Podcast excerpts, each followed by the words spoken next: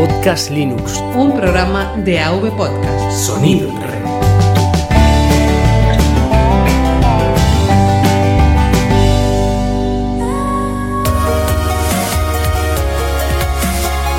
Bienvenidos a Podcast Linux. Un programa para usuarios domésticos del sistema operativo del pingüino.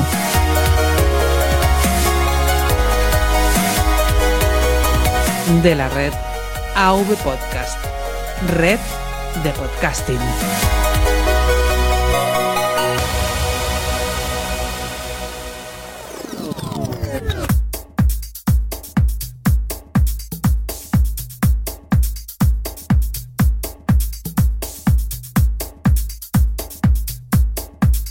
Muy buenas Linuxero. Bienvenido a tu cita quincenal con Podcast Linux. Mi nombre es Juan Febles y cada dos semanas comparto un nuevo tema o entrevista del sistema operativo de escritorio que más nos gusta, Genio Linux. Ponte cómodo porque el episodio 37, Cultura Libre, empieza ya. Gestor de arranque. Resumen del episodio.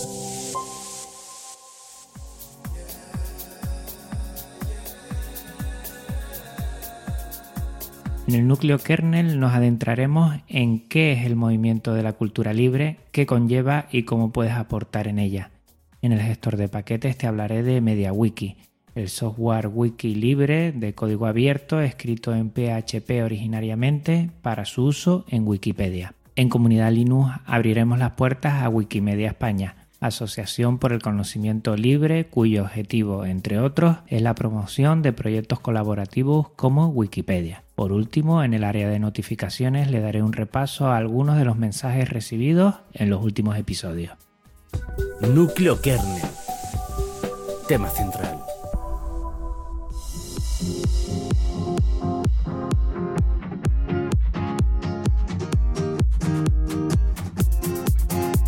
Hace tiempo que le estoy dando más importancia a la filosofía del software libre. Cada vez mimo más los aspectos sociales de este gran movimiento y me preocupo por divulgar qué acarreo utilizar este tipo de servicios y aplicaciones.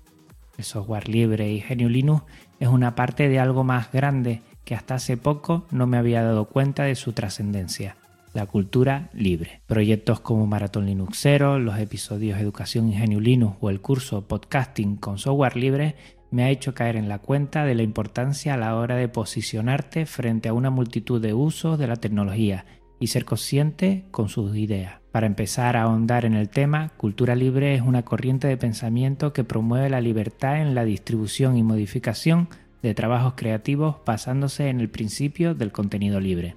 De esta manera incita a la distribución o modificación abierta de trabajos y obras creativas, usando la facilidad que da Internet, así como otros medios. Es un movimiento que da una alternativa a las medidas restrictivas de los derechos de autor, que puede ser un obstáculo a la creatividad por dificultar su uso. La cultura libre está conformada por varias corrientes de pensamiento, el dominio público, el copyleft, las licencias Creative Commons y el software libre.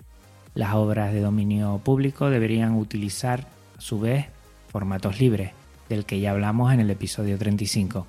Otro aspecto de esta cultura es el hardware libre, del que tanto se está hablando últimamente. Si Stallman es considerado el padre del software libre, Lawrence Lessing lo es de la cultura libre. Abogado y académico especializado en Derecho Informático, fundador del Centro para el Internet y la Sociedad en la Universidad de Stanford, es el creador e impulsor de la iniciativa Creative Commons. Para conocer su propuesta del nuevo paradigma para el desarrollo cultural y científico desde Internet, te invito a hojear su libro con el mismo título que este episodio, donde en 2004 reflexiona y asienta las bases de este movimiento. Lo tienes en las notas del programa. En definitiva, la propuesta es sencilla, facilitar el libre acceso y uso de la cultura a la humanidad. Por contra está el copyright, donde desde hace tres siglos se reservan todos los derechos del autor en el uso de sus obras. Es bueno conocer las diferentes licencias que promueven el acceso libre a las obras y aquellos movimientos afines a estas. Tenemos una primera llamada dominio público. Todas las obras con copyright tienen fecha de caducidad. Dependiendo del país de publicación, esta oscila entre 50 a 80 años después del fallecimiento del autor. A partir de ahí son de dominio público.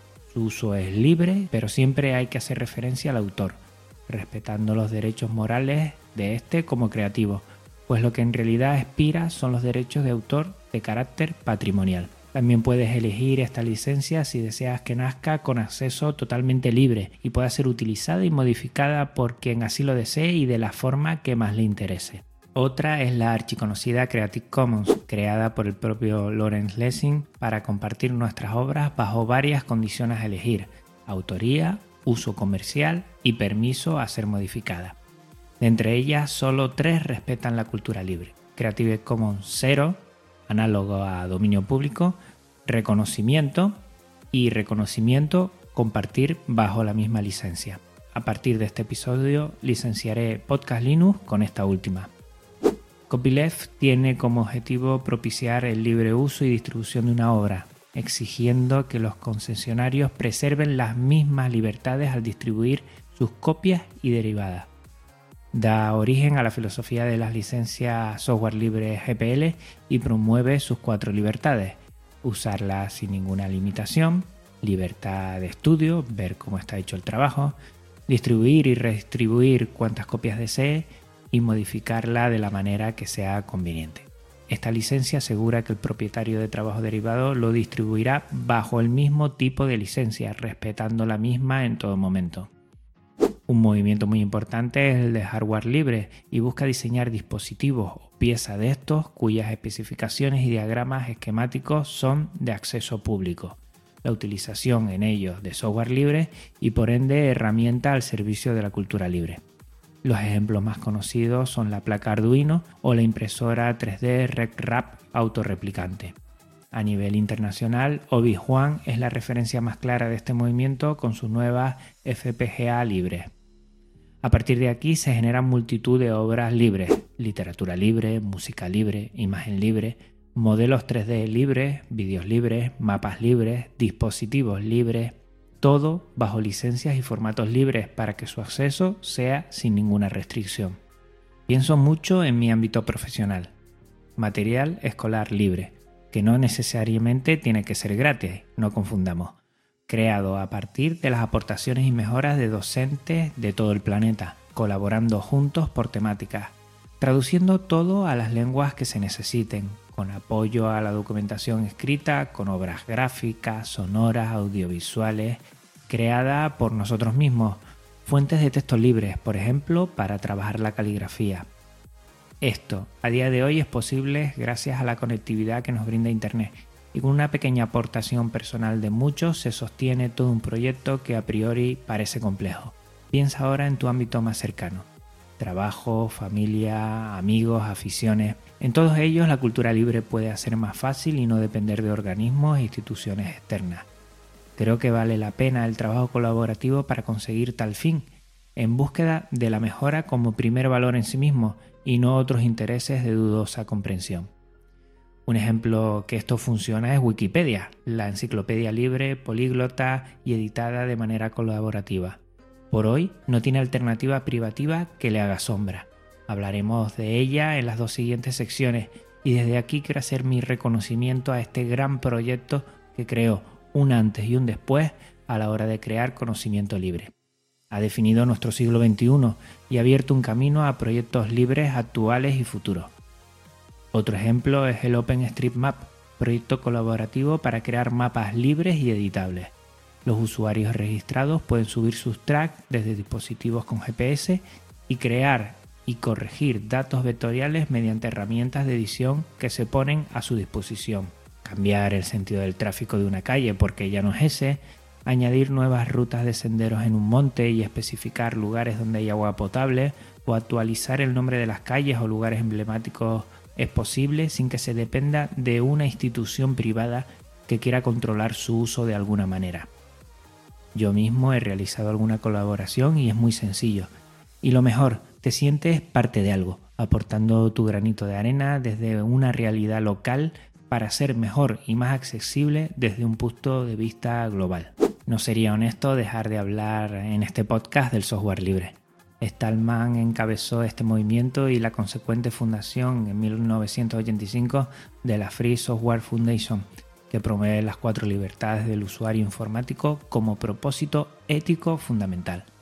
Multitud de licencias que nacieron o derivaron de esta idea primigenia, GPL y derivadas, MIT, BSD, Apache, PHP, etc., abogan por la defensa del interés general, la transparencia, la independencia tecnológica de terceros, la accesibilidad y la seguridad en su uso.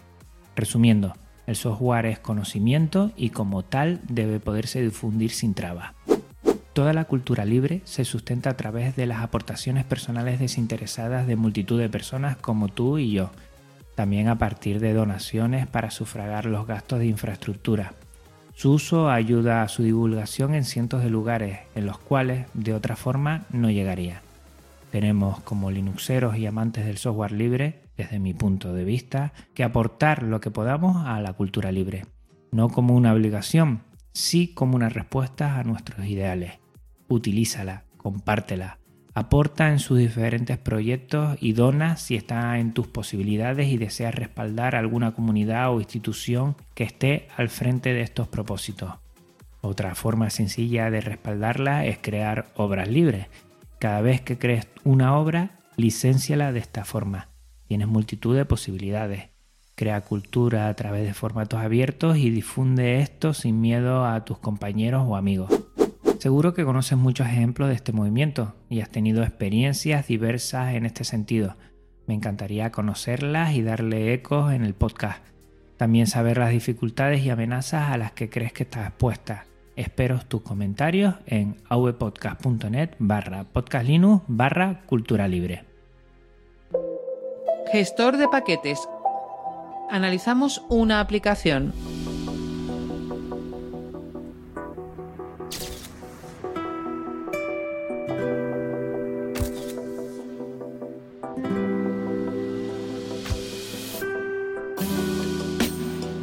Todos en algún momento hemos utilizado el servicio Wikipedia.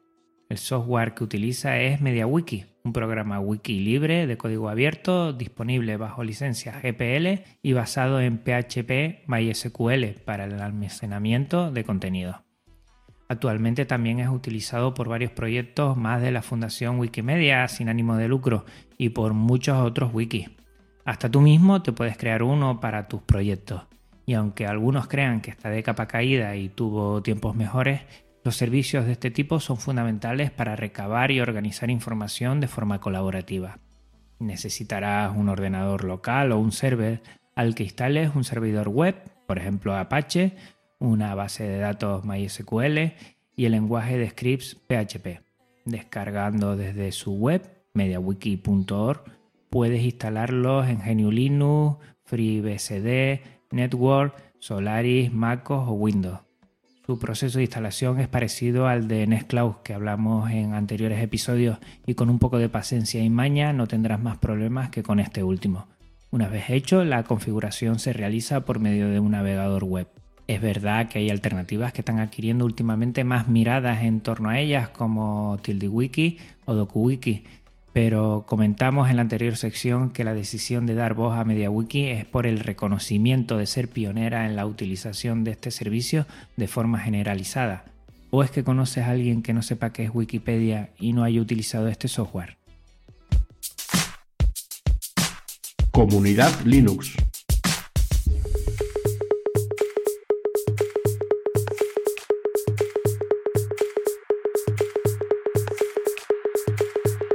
Y de MediaWiki pasamos a Wikimedia.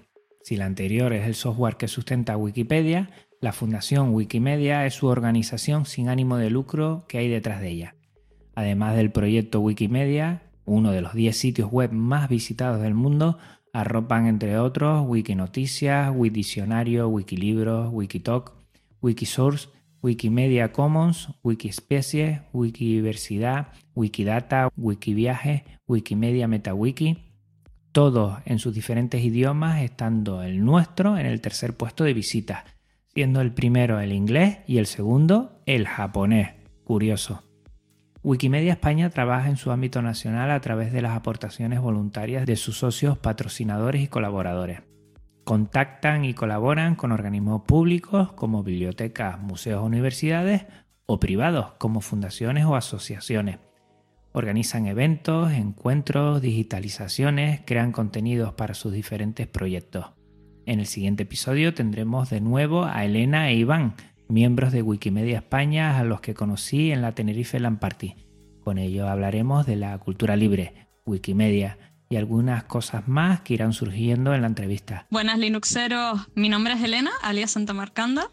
Y el mío es Iván, alias Iván Ercas. Y los dos somos amantes del conocimiento libre, por tanto, también nos encanta el software libre.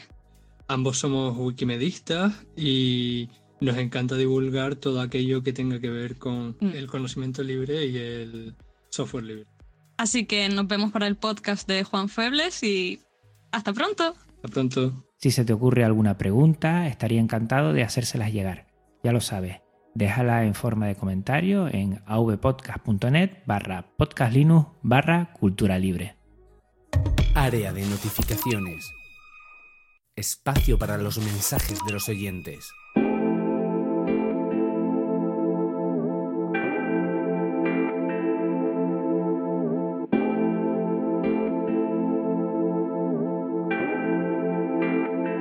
Estaba despistado con las reseñas de iTunes porque no tengo la manera de seguirlas a través de Geniulino. Cowox nos regala 5 estrellas y escribe: Simplemente genial. Juan es un maestro, en el amplio sentido de la palabra, que con fuerza y positivismo nos habla de Linux, del software libre y mucho más. Las entrevistas son muy buenas, muy recomendado. Pues bueno, muchas gracias, Cowox. Eh, para mí es muy importante fomentar las reseñas en iTunes porque nos da mayor visibilidad y más gente fuera de la Linuxfera nos va a conocer.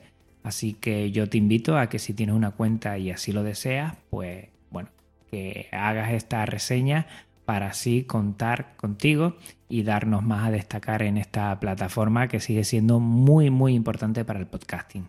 Por correo en podcastlinux.vpodcast.net César nos escribe Hola Juan, supongo que me recuerdas. Soy un aficionado al software libre y a los podcasts entre los que no puede fallar el tuyo. Sé que tienes muchos canales de comunicación, pero me gusta el email porque me parece más personal. He de darte la enhorabuena por la entrevista a Lorenzo Carbonell, a Tareado, al que solo había escuchado en el podcast de Ángel y me parece muy interesante lo que ha comentado dando su opinión, experiencias sobre varios temas y a todos nos viene también aprender cosas sobre las aplicaciones. Voy a enviarle también mi agradecimiento a él y espero poder escuchar pronto uno de sus podcasts. Pues yo también tengo muchísimas ganas de que empiecen los podcasts porque va a ser un revulsivo, estoy seguro. También he empezado a ver los tutoriales que está haciendo el curso de podcasting. No deja de sorprenderme todo el tiempo que sacas para ayudarnos a conocer y valorar este mundo. De nuevo, gracias. Por último, una pequeña crítica, que espero que la entiendas como constructiva y es con respecto al canal de Telegram. Es algo que ya he comentado también a Yoyo, me refiero a que a veces me parece que hay demasiados posts que a su vez son también publicados por otros canales de temática similar que la mayoría seguimos. Y en el tuyo algunos aparecen repetidos hasta tres veces. Supongo que quizás es algo que tengas automatizado. No sé si crees que hay que revisarlo. Disculpa, pero es que yo me agobio enseguida cuando veo tantos mensajes sin leer y es posible que la culpa sea en gran parte mía. Pues nada más, un fuerte abrazo desde la península. Pues bueno, César, otro a ti desde Tenerife, desde las Islas Canarias. Tienes razón con esto último, la verdad es que lo tengo automatizado porque si no me es inviable estar mirando eh, cada noticia y poniéndola. Yo creo que en parte se agradece, pero es verdad, cuando da fallos, porque lo tengo en un feed, da fallos, empieza a repetir, a repetir y empezar otra vez a escupir desde desde todo el día todas las noticias que han salido y, agobio un poco. Voy a revisarlo y si veo que sé que hay alguna otra persona que me lo ha comentado, si veo que esto es un sentir general, pues lo iré quitando y pondré otro tipo de información más puntual. Gracias de nuevo. En avpodcast.net, en el episodio 35, Formatos Libres, Iñaki nos comenta, muy buen podcast, como siempre Juan. Un gran abrazo y me alegro de poder haber contribuido algo, muy poco, en tu proyecto. Pues Iñaki Pinto, bueno, además de que ya tenemos conversaciones ¿eh? Eh, semanales en las que aportamos muchas cosas, eh, el formato libre de ese episodio, eh, tú fuiste fundamental, lo digo, muy poco no, bastante me ayudaste y yo te lo agradezco y quiero volver a reconocerte esa ayuda que has hecho. Para mí es fundamental y creo que ha salido muy bien. Me diste algunos puntos a tener en cuenta que han sido todo un acierto. Venga, un abrazo, Iñaki. Gaspar comenta, y aquí viene otra vez Gaspar con sus comentarios de varios párrafos. Vamos allá. Dice así, yo recuerdo desde hace años en los que la gente hackeaba para reinstalar su Windows en el ordenador. Incluso he visto personas hace no tanto que para no pagar licencia de Windows la lían, se bajan cosas extras y hacen rituales tipo tengo que instalar, reinstalar, cambiar, instalar otra cosa, en fin, a lo que voy. Que luego esas mismas personas dicen que GNU Linux es difícil. Lo malo es que durante muchos años nos han acostumbrado a que Windows venga ya dado y en la actualidad Microsoft ha conseguido que no se necesite un disco para reinstalar ni nada. Ya la gente no tiene que liarla tanto. Aunque hay que empezar con rituales como SIF reinicio y esas cosas. Pero bueno, los linuxeros tenemos que descargarnos una ISO, meterla en un USB, arrancar con el USB, pero vamos, que no es para tanto. Personalmente me siento más productivo en GNU Es verdad que hay programas que no están disponibles y hay cosas que no se pueden hacer, o a lo mejor son un poco más complicadas de hacer, pero creo que al final del día compensa. A mí, desde luego, me quita el estrés y me da confianza. He pasado muchos años usando Windows y siento que esos años estaba atascado. Aprendes varias cosas sobre Windows y poco más. A veces aprendes algo más, pero siempre de lo mismo. En GNU Linux todos los días estoy aprendiendo cosas nuevas, descubriendo y emocionándome aunque hubo un día en que yo también me emocioné por probar Windows 95 y ver vídeos y tener un sistema precioso comparado con Windows 3.1. Además era gráfico, aunque echaba de menos la línea de comandos, que por aquella época tenía un sustituto de command.com que dejaba completar cosas con tab y la gente miraba raro y eso. me ha gustado mucho la entrevista. Yo sigo a Lorenzo desde hace tiempo, aunque he empezado a dar guerra hace poco y estoy pendiente de los posts sobre el repositorio, que quiero empezar a publicar mis aplicaciones, que esto de decirle a la gente que copie, descomprime, compile y eso no es muy profesional y a la gente no le suele gustar mucho. Y es un tostón para un usuario de a pie. Ay Juan, fíjense aquí, eh, queridos oyentes, dice, ay Juan, que pensabas que te habías librado de mí y mis comentarios kilométricos. Que va, solo es que he estado unos meses fuera. Pues Gaspar, un abrazo. Mm, estoy totalmente de acuerdo con todo lo que comentas. Eh, yo creo que un Linuxero se diferencia porque tiene ganas de aprender. Es curioso, indaga, no se queda con el encender y apagar, sino quiere saber un poquito qué hay detrás. Y ya cada uno con nuestro nivel, pues sabemos más o menos o nos metemos en más terreno o nos quedamos al principio. Pero es verdad, es verdad. Yo creo que hay cosas de Windows 10 que estoy oyendo últimamente que yo creo que está haciendo, bueno, está dando a conocer más GNU Linux por las dificultades que tiene que no por las virtudes. Personalmente, ¿eh? personalmente creo esto. Pero bueno, ya veremos cómo anda ¿eh? y cómo va eh, el tema de GNU Linux con respecto a Windows últimamente estoy escuchando a mucha gente desencantada con Windows 10, con el sistema de actualizaciones sobre todo. Pero veremos, veremos. Bueno, pasamos a Ivo. En el episodio 35 Formatos Libres, Ricardo Espinosa comenta, gran podcast, mi estimado Juan. Muchas gracias, Ricardo. Solo me queda una duda o petición que hacerte respecto a este audio. Ojalá pudieras profundizar un poco más en torno al formato Opus, del que he escuchado muchas maravillas, que sí es un formato libre que si la calidad es superior que otros formatos, etc. Pero a día de hoy solo he encontrado una página desde donde puedes convertir tus audios a este formato y ni un solo dispositivo donde sea compatible. Será un formato abierto y libre, pero estas eventualidades que te comento me hacen verlo casi como un formato privativo. Pues Richie, ese es el problema de muchos formatos libres a veces, que no están estandarizados. Ya lo hablamos en el 35, en el episodio 35 formatos libres. Y pues MP3 vas a saber que va a funcionar exactamente en cualquier lado. Es que no vas a tener ningún problema. Y si lo pones en un bitrate constante, eso, vamos, va a funcionar eh, desde un ordenador de hace 15 años hasta el último dispositivo que salga. Pero después Opus, que están hablando que tiene un, nivel de compresión espectacular, ¿eh? sin una pérdida de calidad. Y para temas de lo que es, por ejemplo, voz o IP, dice que es una pasada, una pasada, pues no tiene tanta salida.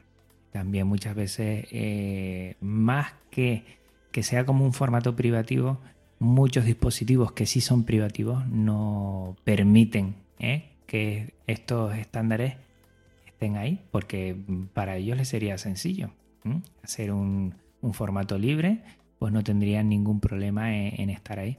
Pero bueno, poderoso caballero, como digo siempre. Venga, gracias Richie. En el episodio 36, Linux Conexión con Atareado, Caracol Geek eh, comenta, Atareado, yo también pensé que el Ubuntu Phone iba a triunfar. De verdad, una pena. ¿Para cuándo un podcast de retro gaming? Pues lo tengo ahí, lo tengo ahí paradísimo, Caracol. ¿eh? La verdad es que tengo que sacarlo, pero me veo que, que, bueno, van surgiendo otros temas y como no lo controlo tanto, pues lo dejo un poquito atrás, atrás. Antes o después lo sacaré, está claro. No sé si de gaming en general o solo retro gaming. Igual cojo un solo un episodio para todo lo que es eh, gaming, eh, juegos mm, libres, mm, retro gaming también, todo, todo un poquito todo. Y ver algunos aspectos de por qué eh, es ese talón de Aquiles para Linux, el tema de- del gaming y los gamers. Los gamers se van a otros sistemas operativos que sabemos que, son o videoconsolas o, Windows. Pero sí, lo tengo apuntado, ¿eh? Caracol Git, venga, un abrazo. Israelén comenta, yo también pensaba que Atareado era programador profesional. Gran entrevista y un grande Lorenzo. Un máquina, lo que es. Atareado lo que es un máquina, la verdad. Y, está haciendo y ha hecho y va a hacer mucho por GNU Linux y el software libre. Yo digo que los que puedan ¿eh? Hacer una pequeña donación de no muchos euros, lo comentamos en el episodio anterior, yo creo que un proyecto interesante a donar y una persona que se lo merece de los pies a la cabeza es atareado. José GDF nos escribe, un placer haber escuchado de nuevo a mi vecino. Un día habré de quedar con él. Ahora no parece estar tan atareado. Bromas aparte, espero que encuentre trabajo pronto. No sabía que usaba Blender también. Escuchando este episodio me han surgido unas ideas para reanimar mi podcast. Solo quería dejar constancia de ello, Juan. De momento es información clasificada. Bueno, y XD nos pone así una risilla. Pues lo primero, mm, José, animarte. Yo sé que, bueno, atareado, Lorenzo está atareado, tú también podrías eh, tener ese nick. Animarte a que sigas haciendo muchos podcasts y muchos screencasts y cursos. Y bueno, yo estoy pendiente de que termine el de Ardour para hacer yo una pequeña referencia de Ardour. No me, no, bueno, no me voy a meter a hacer nada más. Una pequeña referencia, un screencast muy sencillo de, hacer algo sencillo. Pero esperando a que termines tu curso porque estoy aprendiendo mucho con él. Venga, un abrazo. En Twitter, NeoRanger, arroba Neo6Linux. Excelente nuevo episodio de Podcast Linux y del gran Juan Feble. Mucha info y cosas que uno no sabe en referencia al episodio 35 Formatos Libres. Pues sí, pues yo cada vez que hago un episodio de estos aprendo un montón también. O sea que no te creas que, que es por conocimiento, sino es por investigación lo que, salgo mu- lo que sacó muchos de estos episodios adelante. Bitácora de ciberseguridad, arroba Vitasiber. Felicidades a todos los profes en el Día Mundial de los Docentes, en especial a los amigos de Educando Podcast, Otra Educación y Podcast Linux. Esto hace referencias que estuvimos hablando de educación dentro de un episodio de Bitácora de ciberseguridad al que me llamaron, que también era un episodio de Educando Podcast y estuvo genial. Ahí estuvimos hablando bastante y comentamos algunos aspectos de educación que, bueno, igual no de temática GNU Linux, aunque oh, alguna pincelada di, se me escapó, pero también es interesante. Si estás en el mundillo de lo que es la educación, pues educando podcast y otra educación, deberías tenerlo en tu parrilla de podcast. Carlos Sánchez, arroba cansarro76, Juan, ¿me puedes recomendar un programa libre para hacer vídeo captura de una sesión cualquiera de ordenador? Pues para capturar si lo aguanta el, ordenador OBS Studio. Yo creo que es una pasada. ¿eh? También sirve para hacer streaming, pero hacer captura de vídeo si te lo aguanta el ordenador, porque algunos no lo aguantan, yo iría directamente por OBS Studio. Un gran, gran software.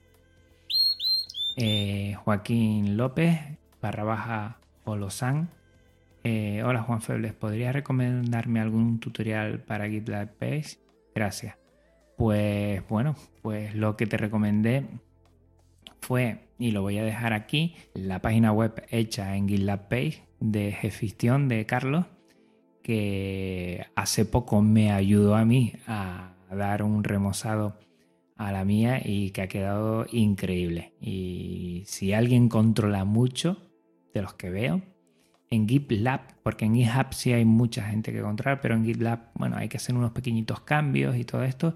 Hay Carlos, eh, barra baja Efistión en, en lo que es Twitter, controla bastante y además es una persona que siempre dada a ayudar y a, y hacerte, bueno, más fácil aquella partes en las que te sientas totalmente parado y desconcertado. O sea que contacten con él porque les va a ayudar bastante. José Puerta, arroba harping, ¿explicarás en el curso de podcasting cómo grabar entrevistas? Pues mira, José, no lo tenía pensado, pero puedo hacer un episodio extra para, llevarlo a cabo. Igual si lo hago. Eh, no es fácil, porque para grabar entrevistas tú te tienes que grabar por un lado y por otro al entrevistado. Entonces, mm, con Jack se puede hacer y con alguna otra aplicación se puede hacer algo, pero tienes que tener, bueno, como o una mesa de mezcla o tienes que tener el sistema de audio Jack para coger diferentes fuentes y a partir de ahí utilizarlas. Hay, hay una manera un poquito enrevesada, pero se puede hacer, se puede hacer. Lo apunto y lo pienso, pero creo que se puede hacer sin problema. Y nada, hasta aquí el episodio de hoy. Recuerda que puedes contactar conmigo de las siguientes maneras. A través de Twitter, arroba podcastlinux, por correo podcastlinux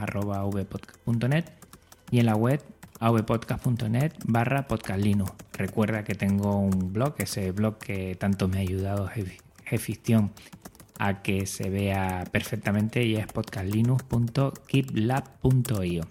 Tenemos un canal de Telegram para los seguidores que se les hace larga la espera, t.me podcastlinux y un canal de YouTube para visualizar mis screencasts que últimamente estoy poniendo ahí el curso de podcasting libre que es youtube.com barra podcastlinux. Si quieres ser de los primeros en tener estos episodios una vez se publiquen, utiliza el feed feedpress.me barra podcastlinux y con un podcatcher te llegará, bueno, en la misma mañana, 10 mm, minutos después de que lo publique. Es muy importante. Si lo estás haciendo de otra forma, si lo estás yendo a buscar, lo mejor es que utilices el feed. ¿eh? Repito, feedpress.me barra podcastlinux. No te olvides tampoco que estoy en iVoox y en iTunes y pásate por podcast.com, podcast con K, para no perderte ninguno de mis episodios.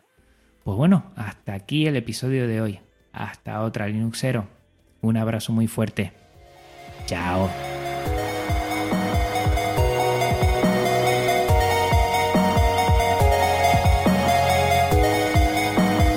avpodcast.net